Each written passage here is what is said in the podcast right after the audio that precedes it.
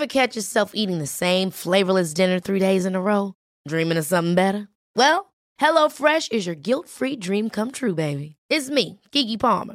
Let's wake up those taste buds with hot, juicy pecan-crusted chicken or garlic butter shrimp scampi. Mm. Hello Fresh. Stop dreaming of all the delicious possibilities and dig in at HelloFresh.com. Let's get this dinner party started.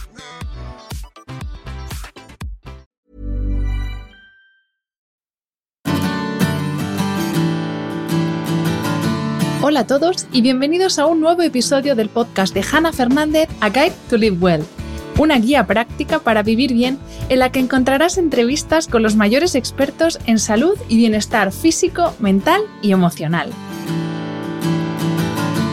He hecho deporte toda mi vida y de todo tipo, tanto deportes de equipo como el vóley y el baloncesto, deportes individuales como el running, la natación y el boxeo, a todas las variantes fitness que han ido apareciendo desde los años 90, aeróbic, step, aerocombat, body pump, zumba y ahora CrossFit.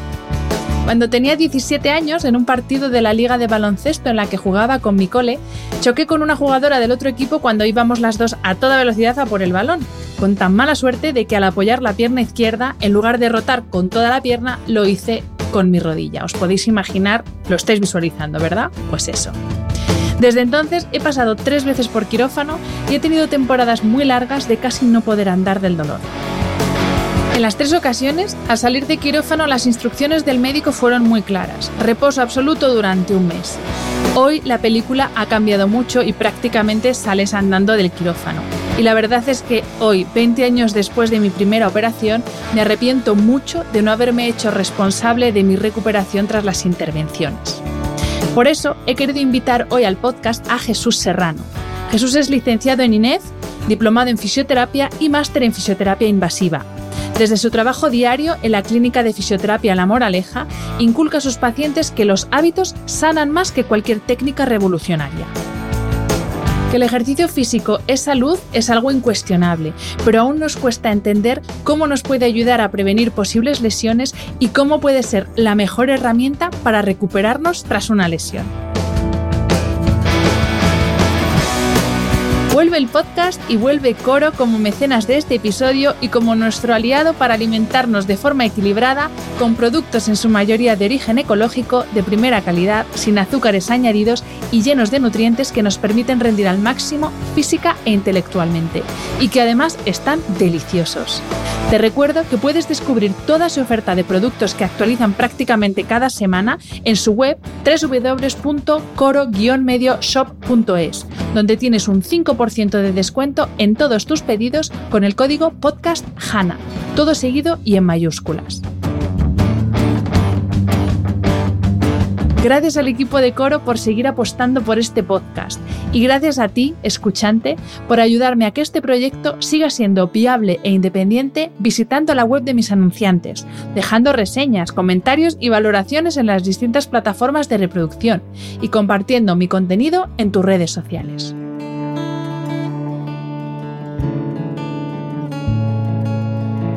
Bienvenido Jesús y muchísimas gracias por dedicarme este ratito y aceptar la invitación a este podcast. Nada, muchísimas gracias, encantado de, estar aquí porque has empapado varios podcasts tuyos últimamente y me amenizan mucho mis ratos de carrerita, así que tenía ganas de, de venir a contarte pues lo que te interese, claro. Yo sí que tenía muchas ganas de hablar contigo eh, por algunos temas que vamos a ir viendo durante la entrevista, pero también porque ahora eh, es el comienzo de año, entre comillas, para muchos. Para mí, por ejemplo, el, año empieza en septiembre, no empieza tanto en enero. Y sé que es verdad que es momento de buenos propósitos en general, cuidarnos en general. Entonces, eh, mi primera pregunta, que esto ya es un poco a ver cuál es tu opinión, Em, cuando hablamos de cuidarnos, cuando pensamos en cuidarnos o en adoptar hábitos saludables, sí que, sobre todo en la parte física, pensamos pues eso, en el ejercicio, en comer bien, incluso mm, ahora poco a poco estamos hablando más del descanso, pero todavía consideramos al fisio como pues eso, ese recurso ya cuando estoy doblado y ya no me puedo levantar de la silla, entonces voy al fisio. Y ojo que a mí esto me representa porque yo soy un poco así. ¿Por qué crees tú que todavía vemos el, el fisio como algo no necesario cuando sois súper necesarios? Sí, a ver, yo tampoco soy un, loco de que mis pacientes tengan que venir todos los días ni todas las semanas. De hecho, eh, soy el primero que intento que adquiriendo buenos hábitos de vida tengan que venir poco. O sea, que yo soy muy pesado con mis pacientes. Si alguno me escucha, lo dirá, porque es que tengo pacientes pues, que no hacen absolutamente nada sano y entonces vienen a mí a verme una vez a la semana o, una, o dos veces a la semana. ¿no? Entonces, eso es lo que yo intento explicarles que no tiene mucho sentido. O sea, que al final ellos tienen que comer bien, tienen que dormir las horas necesarias, tienen que hacer deporte, tienen que entrenar bien, rodearse de buenos profesionales que les ayuden a entrenar bien y, y luego cuando les duela alguna cosa, pues venir al fisio, ¿no? Pero es cierto que el fisio en algunos pacientes eh, sí que les viene muy bien para iniciarse en ese mundo saludable, porque gracias, no, no sé, tampoco quiero tirarme flores, pero sí que algunos pacientes míos han empezado a mejorar sus hábitos por ir al fisio por una dolencia, yo por esto que soy muy pesado, entonces gracias a, a, esa sesión conmigo por una contractura en la espalda, claro, yo les veo la espalda, les veo pues el, el peso que tienen, les pregunto sobre la alimentación, les pregunto sobre el descanso, les pregunto varias cosas y ya les empiezo a hablar mientras les trato. Muchas veces estamos haciendo ahí casi más psicoterapia que fisioterapia y mientras les trato pues les intento dar luz sobre muchos temas que hay mucha gente que desconoce, ¿no? Entonces, eh, fisio sí, no a lo loco y, y sobre todo, mm, ya te digo que yo soy un, un, gran promotor de los hábitos saludables, pero porque vemos muchos pacientes en la consulta que lo que tienen es un gran descuido de hábitos saludables y que pretenden con una sesión de masaje eh, arreglar todos sus problemas físicos y, y eso es imposible, ¿no? Entonces, eh, digo que el fisio puede ser el que inicie un poco ese, esa senda hacia la vida sana, ¿no? que, eh, que, es importantísimo. ¿no? De hecho, me sorprende a veces mmm, ver a, a, fisios en general que no se cuidan, ¿no? y a mí me, me, chirría un poco ¿no? un profesional sanitario que sea el mismo profesional sanitario el que no se cuide. ¿no? Entonces, bueno, pues yo intento cuidarme todo lo que puedo y dar ejemplo. Y bueno, y de esto, de esto hablo ¿no? a mis pacientes. ¿no? Pues precisamente hablando de hábitos saludables, en una publicación digital con la que colaboras, eh, tú hablas de que tendemos siempre al mínimo esfuerzo, a lo fácil, a buscar esa píldora mágica o esa la máquina esta que, pum, en cero coma, haciendo 10 minutos de ejercicio ya estás estupendo. Y, y, es verdad que el ser humano tiende, digamos, al, al, milagro en lugar de querer ver la realidad, que es que eh, lo que necesitamos, y no hay mucho más secreto, que tener unos hábitos saludables, una constancia y una disciplina. Y a propósito de esto, te voy a lanzar una pregunta, que es una pregunta retórica que tú incluyes en ese artículo, eh, y es que tú dices que no es lo mismo tener un esguince, por ejemplo, o una lumbalgia teniendo sobrepeso o siendo una persona sedentaria. ¿Por qué no es lo mismo? Pues sí, esto también lo repito a mucha gente, ¿no? Hay mucha gente con muy malos hábitos de vida. Lo más llamativo muchas veces es la obesidad, ¿no? Porque hay gente que a lo mejor no tiene buenos hábitos de vida y no es obesa, pero la obesidad sí que nos salta mucho a la vista. Y, y yo hay una frase que digo mucho, que es cuida tu cuerpo antes de que tu cuerpo te impida cuidarte. Es una frase que me encantaría enmarcar en mi clínica, todavía no lo he hecho, pero, pero porque realmente mucha gente cuando ya va al fisio por una dolencia, a lo mejor lleva 20 o 30 años de malos hábitos, con pequeñas molestias que no le impiden hacer su día a día, y cuando vienen ya es que están destrozados, ¿no? Pues cuatro hernias discales, eh, tengo las cervicales horribles, tengo una gonartrosis horrible, tengo... Y, y, claro, le ves con sobrepeso, mm, una sarcopenia, es una pérdida muy importante de masa muscular, eh, con migrañas, mm, eh, depresión. Eh, entonces, viene a la consulta, te cuenta todo eso y en algunos casos el paciente te llora en la misma consulta por todo ese desastre que tiene de, de acumulación de malos hábitos y, y, y, es un horror, ¿no? Entonces, no es lo mismo eh, cuidar o tratar a un paciente que cuida muy bien sus hábitos, que está con la mmm, grasa corporal adecuada, la masa muscular adecuada, el nivel de inflamación sistémico pues es el adecuado, y una persona que tiene todo eso eh, alterado. Un esguince en una persona pues con malos hábitos se inflama muchísimo más, le cuesta mucho más regenerar ese tejido. Eh, si tiene que llevar muletas, es que hasta le cuesta andar con muletas, ¿no? Entonces ves un deportista con muletas y que casi corre más rápido que sin muletas, ¿no? Porque es que, es que tiene muchas más capacidades para, para, recuperarse. Mucha gente dice, Joder, es que los futbolistas se recuperan muy rápido. Pues primero que muchos tienen 20 años y eso se recupera muy rápido, pero luego son personas que se supuestamente, algunos no, lo harán, pero muchos se cuidan muchísimo con su nutricionista, su psicólogo, su entrenador. Y, claro, se recuperan más rápido, pero no es porque sean futbolistas, sino porque tienen habitualmente unos hábitos muy bien cuidados, ¿no? Y la juventud, ¿eh? que también ayuda muchísimo. También cuenta, sí. Pero eso, eso cuenta muchísimo. Pero bueno, que es cierto que una persona, pues, no te digo mayor, mejor de 30 años, con, pues eso, un tripón descomunal, que solo juega al padre una vez a la semana, que fuma, que bebe, se hace un esguince de tobillo y ese esguince no recupera igual que una persona de 30 años que entrena todos los días, que cuida su alimentación, que cuida su descanso, su cuerpo, la capacidad de autorregeneración que tiene es impresionante. De hecho, yo siempre digo que tratar a deportistas está chupado. Lo que es difícil tratar a gente sedentaria de mediana edad que no se ha cuidado en su vida porque incluso les mandas tres ejercicios y se les olvida hacerlos. En cambio, el deportista le dice estos ejercicios y los tiene dominados y los hace y no, no hace pereza en hacer los ejercicios. O sea que al final es, es, tiene muchas ventajas cuidarse. ¿no? De, cara a una lesión, eh, es que es facilísimo tratar a una persona lesionada. La lesión puede ser un desastre y que lo complicado venga por la lesión en sí. Pero cuando la base es muy buena, la recuperación es, es relativamente rápida. Eh, Jesús, cuando hablamos de entrenamiento físico, digamos que hay unos marcadores ¿no? que se entienden como indicadores de tener una mejor o peor forma física. Me refiero a eh, porcentaje de masa muscular, en este caso cuanto más alta mejor, porcentaje de masa grasa, en este caso cuanto más baja mejor, pero hay algo de lo que no se habla tanto y que es por lo que yo quería hablar contigo, que es el momento articulaciones, porque yo, bueno, ya lo hemos hablado antes, tengo una rodilla que me lleva dando lata media, la lata media vida y, es algo, yo creo que no cuidamos tanto. Yo, por ejemplo, lo he notado ahora que he vuelto a entrenar CrossFit, hace ya unos meses, pero he vuelto a entrenar CrossFit, estoy hecha una alcayata porque ha sido volver al CrossFit, dejar el yoga y, o sea, estoy como una escuadra. yo noto que no, que mi movilidad articular no es la misma. Entonces, te voy a hacer ahora unas cuantas preguntas para que los que nos escuchan sepan qué es esto de la movilidad articular, porque lo mismo les suena algo de flexibilidad, algo de elasticidad, pero la movilidad es algo con lo que no estamos tan familiarizados. Entonces, primero de todo, ¿qué es la movilidad y cómo sé si tengo una buena movilidad o no? Bueno, pues eh, esos realmente todos pensamos que cuanta más flexibilidad tengamos, mejor. Y eso es un error. Y cada uno tenemos una capacidad articular determinada o sea, yo por mucho que estire, jamás mm, llegaré a competir en, natación sincronizada, ni podré competir con llama mengual, porque mis articulaciones no están diseñadas para tener esa, esa movilidad. Pues cada uno tenemos la movilidad articular eh, que tenemos, por nuestra forma de las articulaciones, por nuestra rigidez capsular, por nuestra longitud muscular. Entonces, mm, cada uno tiene la suya. No más elasticidad es mejor. De hecho, gente que tiene excesiva elasticidad tiene más facilidad de lesionarse que una persona que a lo mejor está muy acortada, como solemos decir vulgarmente, y tiene una masa muscular muy importante y esa articulación está muy protegida.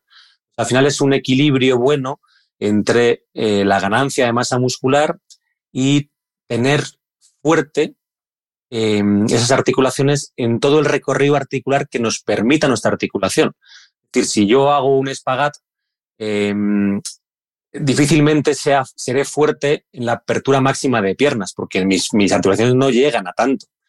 Entonces, eh, forzar, forzar y forzar una articulación para llegar a más puede hacer que estés débil en los últimos rangos de movilidad y eso es lesivo.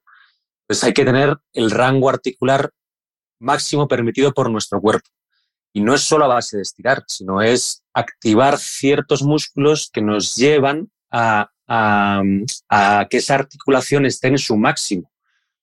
Em, es cierto que sin vídeo es difícil explicar esto, ¿no? pero, pero que los que nos escuchen por lo menos se queden con el mensaje de que, primero, que, estirar a lo loco eh, no es mejor, es decir, no hay que acabar CrossFit y ponerse a estirar como un loco, no necesariamente. Quizá algunos grupos musculares en algunas personas tengan que estirarse y luego probablemente con un fisio o un entrenador que sepa y lo tenga bien controlado, pues se puede hacer un estudio eh, articular individualizado de cada uno y ver, a ver, tu tobillo, tu cadera, tu tórax, que son tres articulaciones que suelen estar con un recorrido articular disminuido.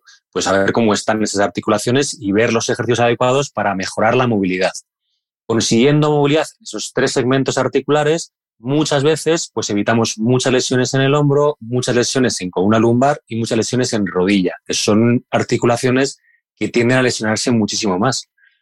Así que muchas veces nos volvemos locos eh, en tratar una rodilla fortaleciendo cuádriceps y a lo mejor esa rodilla tiene un problema de movilidad en ese tobillo o de movilidad en esa cadera, son excesivamente rígidos y hace que la rodilla tenga que ser muy móvil y se lesione muchísimo más. O sea que es, un, es un, una buena pregunta porque es un equilibrio mm, que, que, hay que individualizar muchísimo. O sea que nosotros, yo veo a mis pacientes el primer día y, y, veo, pues mido el tobillo, veo las rodillas, veo la cadera, veo el tórax, cómo respiran, el diafragma y movilidad de hombro. Entonces hay que ver un poco todo y poner tips en aquellas cosas que tenemos que hacer hincapié.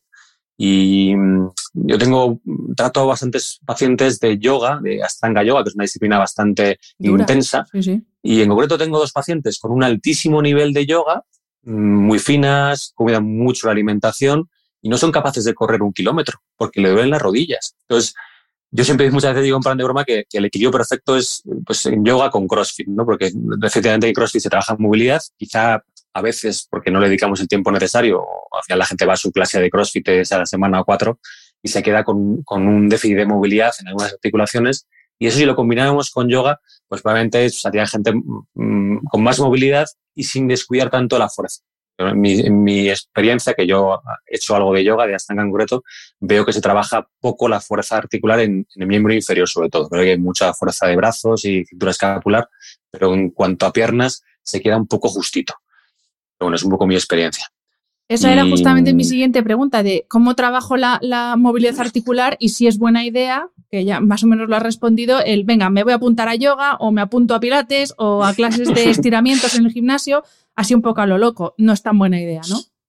Claro, eh, todo lo que sea clases grupales, pues tienes, tienes el riesgo de que el profe es imposible que individualice, porque si hay 20 personas en clase, va a hacer ejercicios generales para todos. Pues gente que tenga mucha movilidad de cadera y él le esté dando mucha movilidad de cadera, pues al final es contraproducente para esa persona. Pues eh, creo que al final moverse en general siempre es bueno. Yo siempre recomiendo que al menos pues una sesión a la semana, una sesión cada 15 días o incluso una sesión al mes, alguien preparado te evalúe y te individualice un poco lo tuyo puedes ir a clase de pilates, que eso indudablemente sale más barato si vas a clase de pilates con 10 personas que si pagas una individual. Pero bueno, tú puedes pagar una sesión a un fisio, un entrenador que sepa, que te haga una evaluación buena, te diga qué ejercicios tienes que hacer y a lo mejor en el calentamiento, después de tu clase de pilates, haces los ejercicios específicos para tu problema en concreto. Uh -huh. Los pilates sí, yoga sí, pero luego hay que intentar cada uno individualizar qué articulaciones necesitan más movilidad y qué articulaciones necesitan más estabilidad. Articulaciones especialmente laxas, eso pasa mucho en, en rodilla, ¿no? en mujeres y demás, que están muy laxas y necesitan una mayor activación de ciertos músculos para que no sean tan laxas, sean más estables. Entonces, ese equilibrio entre movilidad y estabilidad es lo que da salud a la articulación. Seguimos con el tema articulaciones y aquí ahora te voy a lanzar uno de los mantras que más he escuchado eh, yo personalmente a propósito de mis lesiones de rodilla, pero por lo que he visto además justamente esta semana, estos días en Instagram, tú estás hablando mucho de este tema, que es eh, cuando uno tiene una lesión, ya digo, yo en mi concreto fue por mi rodilla, tú también creo que estuviste varios años con artrosis y, y, y nos dieron el mismo consejo, que es eh, reposo y en concreto a mí, eh, para las rodillas, me dijeron que cero impacto. O sea, que yo hiciera lo que quisiera, pero cero impacto porque eso es tremendo para, para las articulaciones. Y claro, ahora te veo a ti y dices, no, no, no, ¿cómo que esto de, esto de reposo qué es? ¿Esto de cero impacto qué es? Entonces, ¿qué pasa con el impacto y las articulaciones? claro.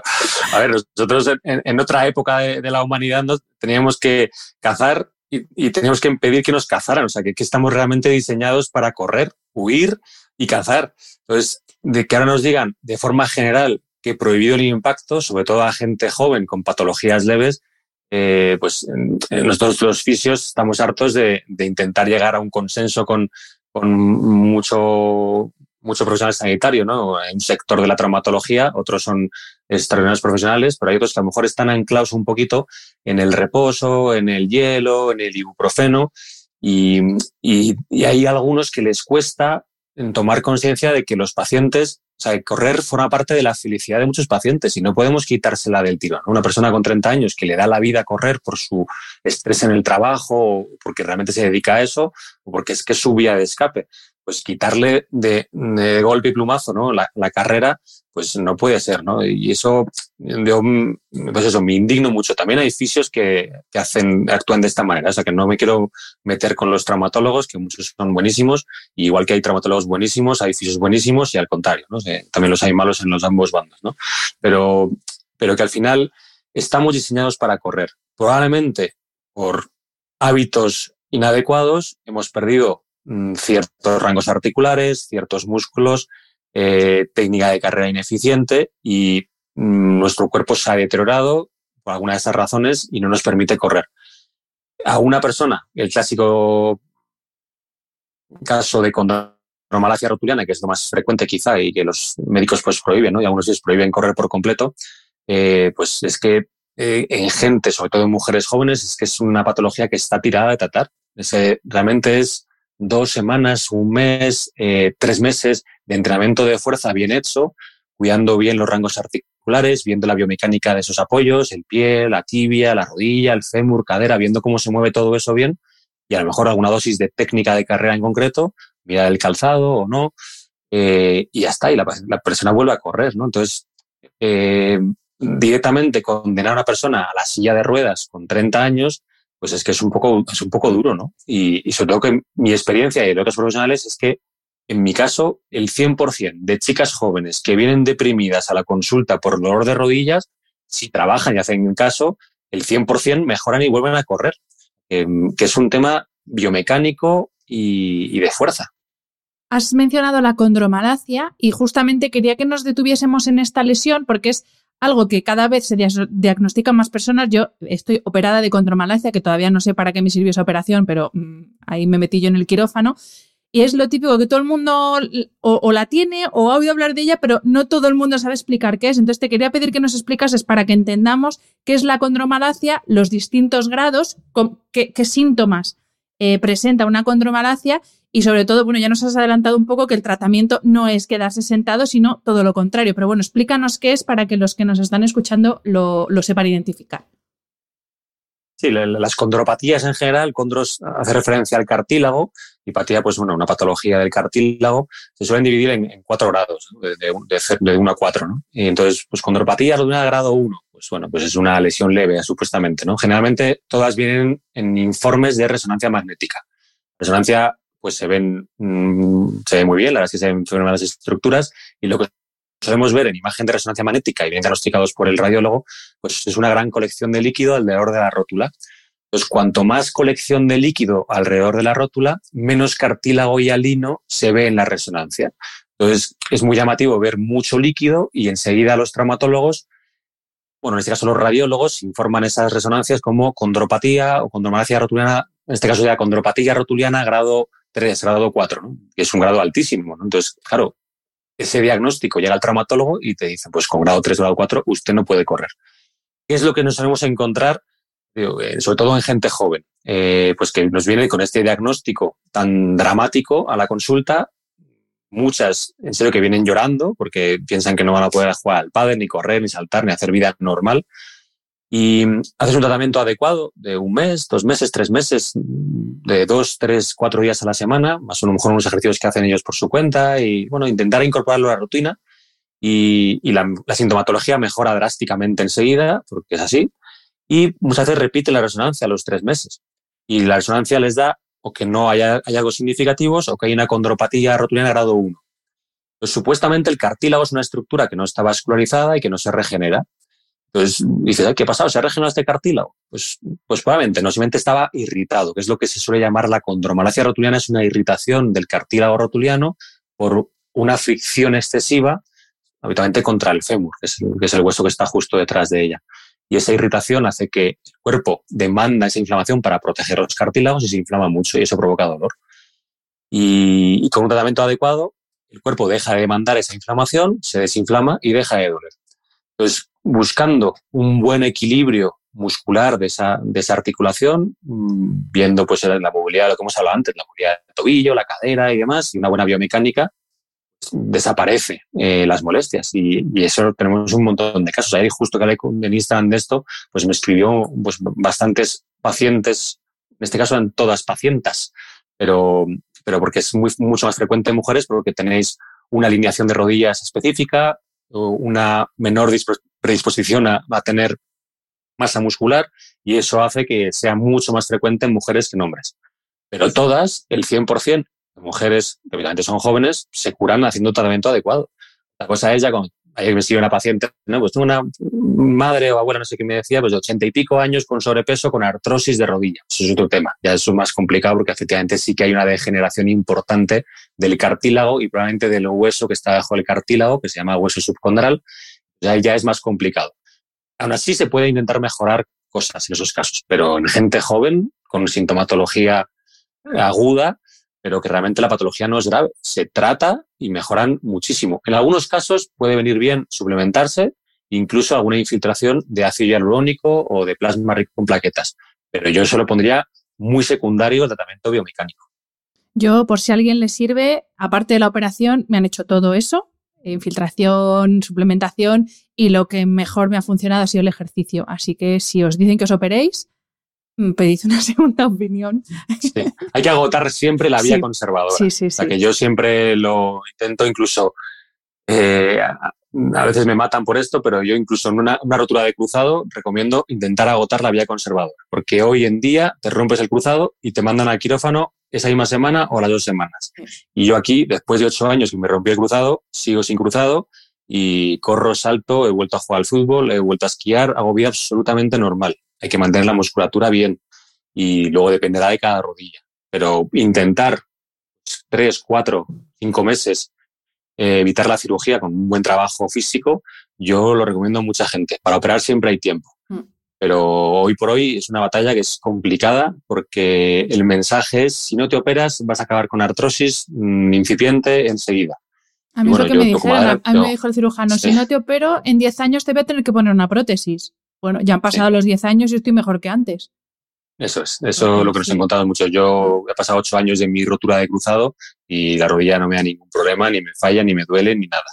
Pues bueno, esto es lo que intento transmitir. También yo, pues igual soy un poco más constante que otros, o sabía lo que tenía que hacer, porque el día siguiente de romperme cruzado, yo sabía que me lo había roto, estaba en el gimnasio a las 7 de la mañana. Pero bueno, que hoy, hoy es cayolan a los operados, a los cruzados rotos recientes, ¿no? Y eso no tiene mucho sentido tampoco, ¿no? Ya está roto, no se va a romper más, ¿para qué los cayolas? O sea que, pero bueno, eso es otro tema. Jesús, vamos a entrar en otro tema, que yo sé que tú eres crossfitero, entonces yo ya sé que eres pro crossfit, pero también es otra de las cosas que eh, yo me he encontrado como polos muy opuestos, desde tú con ese cuerpo que tienes y esas lesiones, el CrossFit no es para, o sea, con ese cuerpo no de forma despectiva, sino porque además de la rodilla tengo problemas lumbares, bueno, en fin, eh, pues eso, de, no cuidarme lo suficiente eh, muchos años. Y, me he encontrado con que no, no, puedes, no debes hacer CrossFit, ah, el CrossFit es la solución para esos problemas que tienes. Entonces, vamos a ver si podemos arrojar un poco de luz sobre el mundo CrossFit, porque mm, yo también me he hecho daño haciendo CrossFit, entonces vamos a ver si arrojamos un poquito de luz. ¿Qué tenemos que controlar primero de todo para que el CrossFit no sea un deporte lesivo, que es lo que dicen los que son contrarios al CrossFit? Sí, pues sobre todo es eso, el, control. al final el control debería implantarlo, mantenerlo el, coach de cada box de CrossFit, em, que bueno, pues hay, hay descerebrados en todas las profesiones y, y, en el mundo de entrenadores de CrossFit también. Luego el propio eh, deportista, pues también tiene que ponerle control. Porque si te encuentras un coach descontrolado con un deportista descontrolado, eso acaba mal seguro. Bien para el fisio, que va a tener mucho trabajo, pero para el, para el deportista, pues acaba mal seguro. Entonces ha tenido mucha mala fama porque realmente es un deporte de alta intensidad en el que se mueven altas cargas y siempre está cronometrado. Y al final esa, esa, ese punto del cronómetro en el que te picas contra ti mismo y contra un compañero, ese punto competitivo, por un lado, te hace dar más de sí y consigues entrenar con un poquito más de intensidad, pero tiene ese peligro de, pasarte por, arriba. ¿no?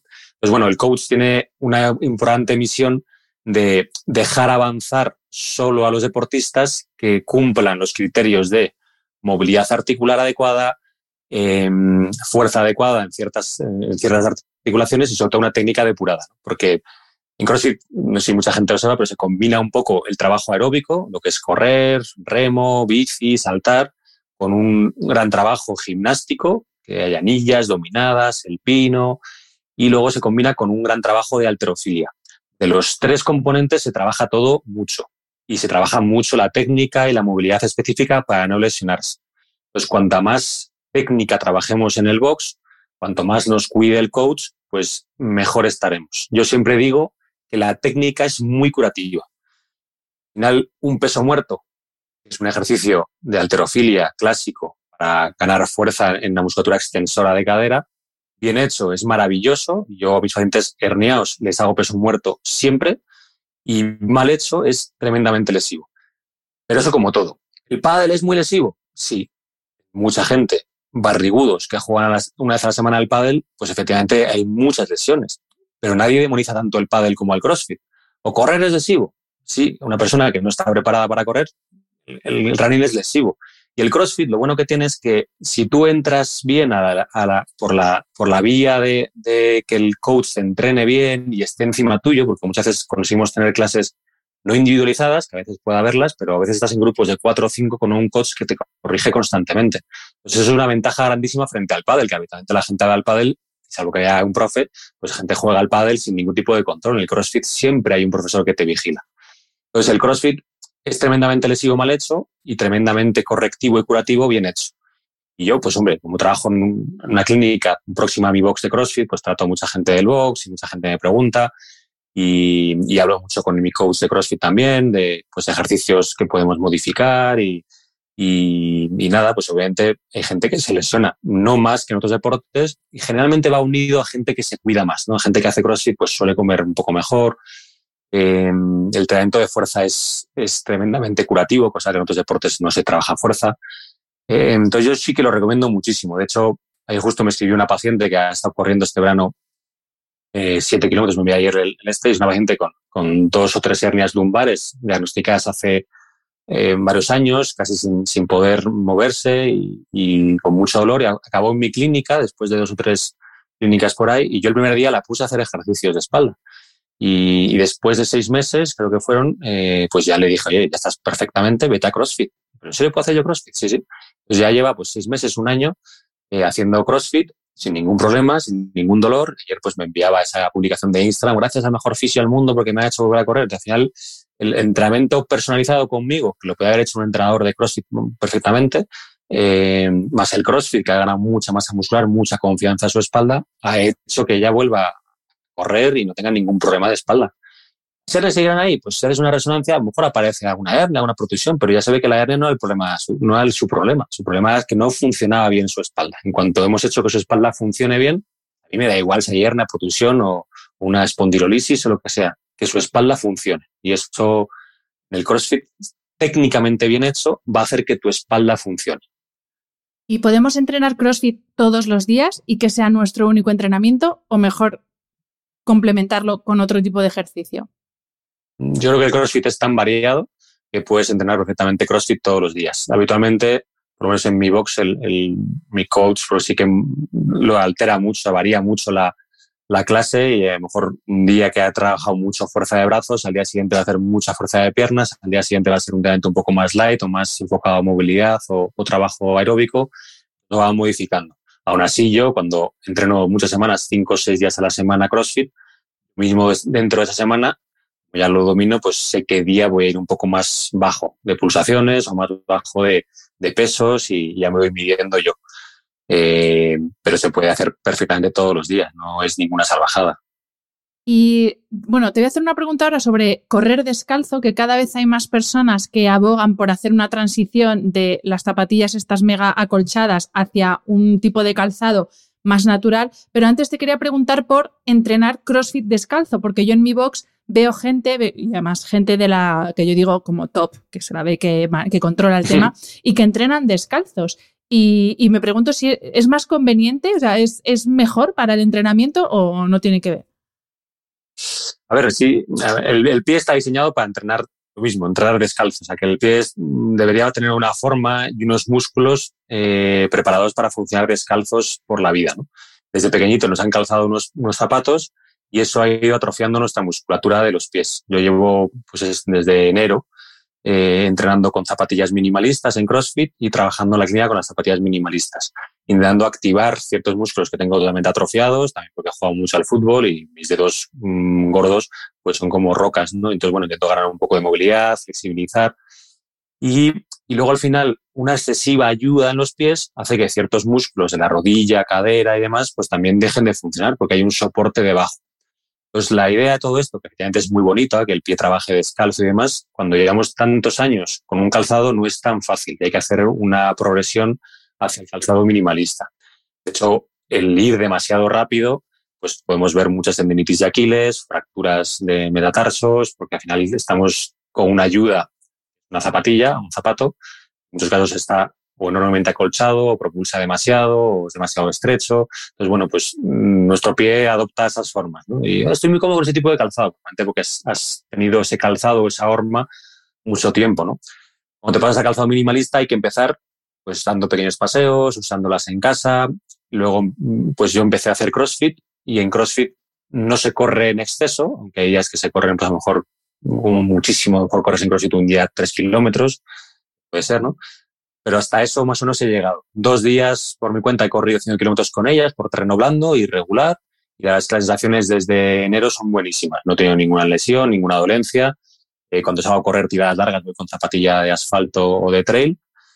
Todavía no, creo que no estoy preparado y el pie tiene que trabajar muchísimo más, pero creo que es muy interesante por salud articular que el primer contacto con el suelo, que es el pie, trabaje muy bien. Y eso nos puede quitar mm, pues muchas lesiones a rodilla, cadera, espalda por tener un pie muy bien trabajado, que todos los músculos de cada dedo funcionen, que el arco plantar funcione, el tibial posterior, peroneos, pues cumplan su función, que a veces la cumplen la plantilla o, la zapatilla. Claro, es lo que te iba a preguntar, porque por ejemplo para correr eh, también hay muchos fisios que recomiendan plantillas específicas para correr. Entonces digo, sobre todo a mí, por ejemplo, yo tengo mucho arco y es una de las situaciones en las que sí que recomiendan algunos fisios el utilizar unas plantillas específicas para correr. Entonces, claro, ahí me choca porque digo, hombre, si lo natural es lo otro, pero me estás diciendo que yo con mi arco no puedo correr bien, es como... Sí, sí, yo, yo trabajo con podóloga en la clínica y ya sabe que con, con llevo, voy con calzado minimalista a hacer CrossFit, pero para correr voy con sus plantillas.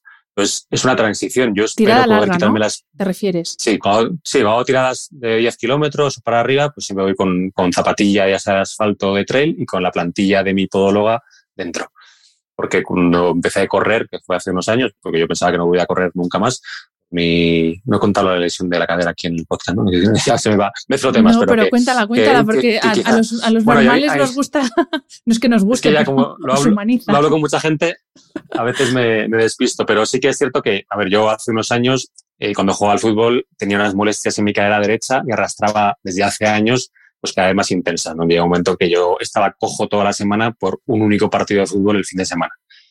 Y, entonces, pues bueno, me fui a hacer una artroresonancia de cadera con un traumatólogo especialista en cadera y vieron que tenía una artrosis incipiente en la cadera derecha con una rotura del labrum, que es el menisco de la cadera, y el mensaje fue, tienes que dejar de correr, cero de deporte de impacto, no hagas nada de impacto porque esa cadera si no acabará en prótesis de cadera y demás. Entonces, bueno, pues en ese momento yo estaba jugando al fútbol, jugaba al pádel, eh, entrenaba al gimnasio un poquito, no con la intensidad que entreno ahora, ni mucho menos, y bueno, pues un poco lo mismo que le pasa a mucha gente, ¿no? Que se te viene un poco el mundo encima y de, bueno, ¿y ahora qué hago yo? Entonces me intenté reinventar, pues yendo más al gimnasio, pero no me llenaba. Y es cuando descubrí quizá el, entrenamiento de fuerza en el CrossFit, ¿no? Y entonces, eh, pues gracias a mi coach que me invitó ahí a entrenar, empecé. El primer día ya trabajé con algo de peso y, me tuve unas agujetas tremendas y dije, y esto es lo que necesito, ¿no? Y tres, cuatro años después de, entrenar en, en CrossFit, pues ya me liaron para empezar a correr y, corrí la primera carrera de 10 kilómetros con, y con cero dolores y lo disfruté muchísimo. Corrí muy, muy despacito y dije, anda, si yo pensaba que nunca más iba a volver a correr. Y a partir de ahí empecé a viciarme un poco con el running. Entonces, eh, corrí bastante ese año, el año siguiente, eh, y compatizando siempre con trabajo de fuerza. Y yo incluso en, el box antes de entrenar, esa época hacía trabajo específico de fuerza parte del, del entrenamiento del día y, y bueno, y aquí estoy, la verdad es que corro pues con mucha frecuencia, he corrido medias maratones, he corrido carreras de montaña de más de 20 kilómetros y la cadera no me molesta absolutamente nada. Y obviamente estoy mucho más armado muscularmente, tengo mejor movilidad de cadera, tengo mejor movilidad de tobillo, la rodilla funciona perfectamente y bueno, yo he vuelto a correr. Entonces, bueno, pues estas maravillas del entrenamiento bien hecho hace que al final una lesión supuestamente crónica, y dices, oye, pues esto igual crónica es porque lleva instaurada a tiempo, pero no molesta, Y, entonces se puede llegar a hacer vida normal. Pues hablando precisamente de variedad y de intensidad en el entrenamiento, otra de las cosas que he leído en uno de tus artículos es que mm, nos engañamos un poco a nosotros mismos pensando que el deporte moderado o el, el LIS este que hay ahora como de baja intensidad y estas cosas, que es como suficiente, ¿no? Para estar bien, eh, pues eso, andar todos los días o ir a un par de días a clase de pilates, como que es suficiente. Y está bien, claro, cualquier movimiento está bien, mejor que nada, pero no es suficiente. Entonces, ¿cuánto es suficiente? Porque claro, aquí también de nuevo tienes todas las corrientes el de mátate todos los días, sea dos entrenos al día, a con andar 30 minutos te vale. como, A ver, aquí hay que partir de la premisa que realmente el, trabajo o el ejercicio que está más demostrado científicamente que es más saludable es el entrenamiento de fuerza. En Pilates se puede trabajar algo de fuerza, pero aumentar, aumentar masa muscular en Pilates, pues no. Puedes mejorar la activación de ciertos músculos, puedes mejorar la postura, pero al final mejorar ese ratio grasa, músculo, hueso, agua, que muchos nutricionistas lo indican en sus estudios, pues solo se mejora con entrenamiento de fuerza.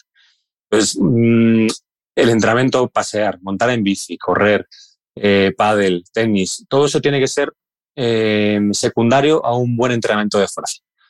Yo defiendo mucho el CrossFit porque al final entrenas fuerza de forma muy divertida y en grupo y te ríes y te lo pasas bien y entrenas fuerza de verdad o puedes entrenar fuerza con un, entrenador que te lo haga mm, de la mejor manera posible. Habitualmente, pues obviamente mm, conlleva más sacrificio económico, eh, pero es cierto que también te cuida mucho más la técnica y te pueden personalizar mucho más tu entrenamiento. Cada uno puede elegir las opciones que quiera. Pero al final vamos envejeciendo, pérdida de masa muscular va directamente proporcional con la edad y lo que nos encontramos a partir de 50, 60 años, las mujeres con la menopausia y demás, es que hay una gran pérdida de masa muscular asociado al mismo tiempo a una pérdida de, masa ósea, ¿no? sobre todo en mujeres por la menopausia, y que el entrenamiento de fuerza es realmente lo que más evidencia científica tiene que, frena eso y que mantiene una calidad de vida pues hacia la, hacia la vejez, ¿no? que es hacia donde vamos todos, o todos intentamos llegar al menos, de la mejor manera posible. Entonces, el entrenamiento de baja intensidad no es suficiente para mantenernos sanos y, bien. ¿Que hay mucha gente que no hace nada de deporte, que come fatal y que se mantiene bien? Pues sí, pero es una minoría. La mayoría de la gente necesitamos comer muy bien, descansar muy bien, entrenar muy bien para mantenernos sanos. Entonces, puedes cruzar los dedos y tener suerte y que todo te vaya bien con un entrenamiento de baja intensidad y demás, pero generalmente no es suficiente por todo esto. Eh, al final, creo que una forma fácil de medir si uno está por el buen camino es siendo nutricionista y que te mida tu masa corporal, masa muscular, tu masa grasa, tu bueno, pues el porcentaje de vísceras que tienes, de huesos y demás, y te dice, mira, estás bajo de masa muscular y estás alto de grasa. Pues ya sabes lo que tienes que hacer, hacer un entrenamiento específico adecuado para aumentar esa masa muscular. ¿Cómo se aumenta la masa muscular? Entrenamiento de fuerza. Cualquier persona que nos oiga, que no haga entrenamiento de fuerza, te aseguro que están bajos de masa muscular. Entonces hay que intentar buscar ese ratio correcto de proporción corporal de cada uno, ¿no? Y, y eso, digo, que las, con, ese, con ese estudio sencillito de un nutricionista, hay algunas básculas con impedancia que te lo dan. No son tampoco súper científicas, algunas marcas son mejores que otras, pero el nutricionista combina esa técnica habitualmente con plicómetros y demás que miden más específicamente esto. ¿no? Entonces creo que es una buena manera de saber si estamos bien de músculo o no. El que nos oiga, que no tiene fuerza, no tiene fuerza, no le queda otra. Y que ir dos horas a la semana a body pump o a zumba no es suficiente. Pues muchas veces no.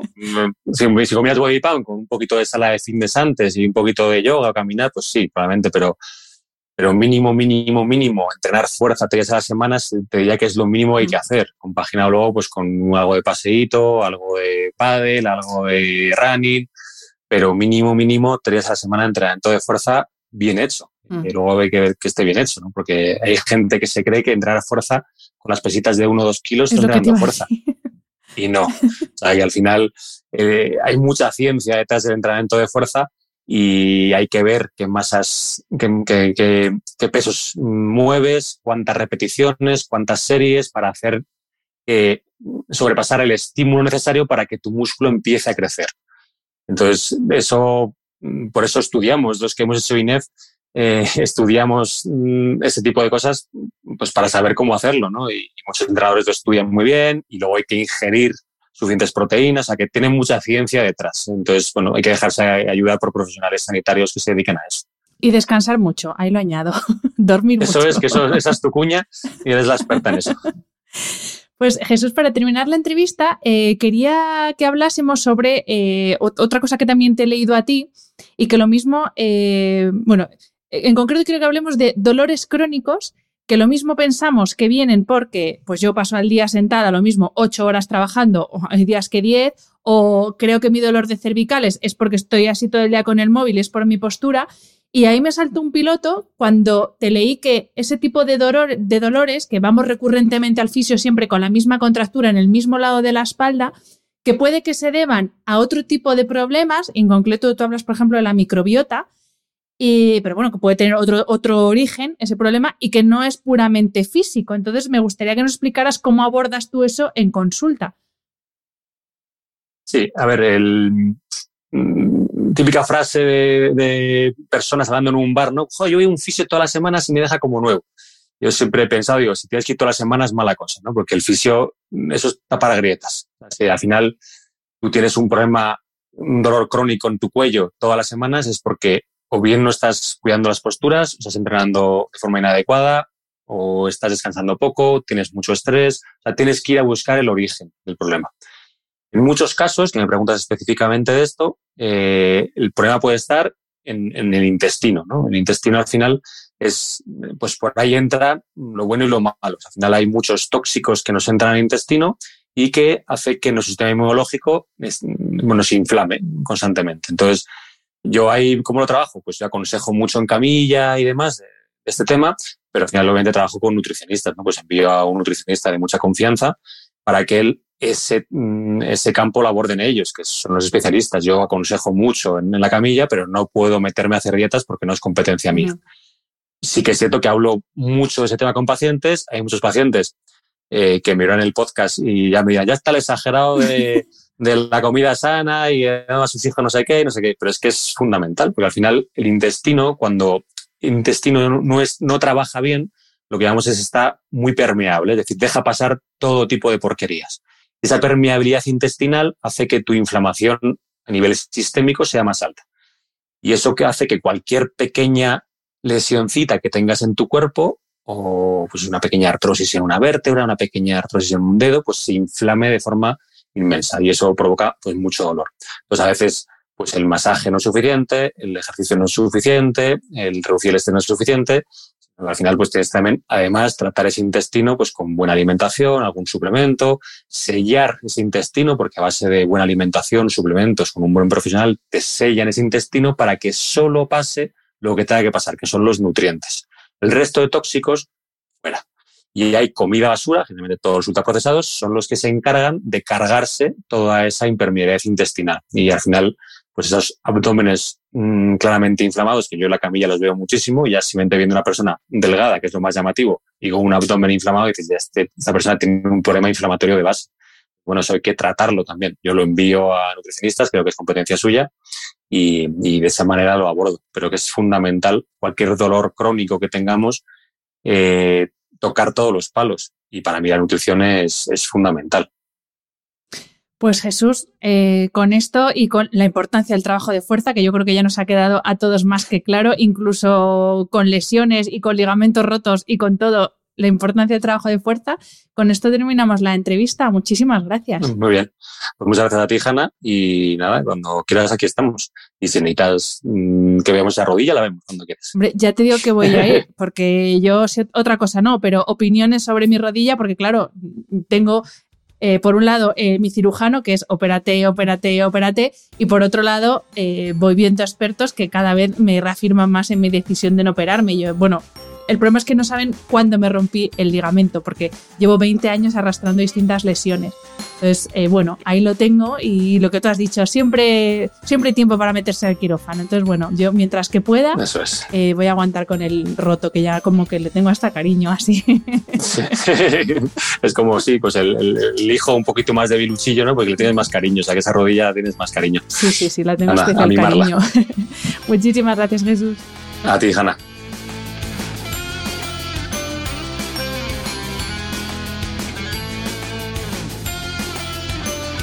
Espero que hayas disfrutado del episodio. Me ayuda mucho conocer tu opinión y tus sugerencias para este programa. Si quieres escribirme, puedes hacerlo a través de mi página web hanafernandez.es, donde encontrarás las notas sobre cada episodio y recursos adicionales. Y también puedes hacerlo en mi cuenta de Instagram hanafr. Mil gracias por estar al otro lado. Nos escuchamos en el próximo episodio.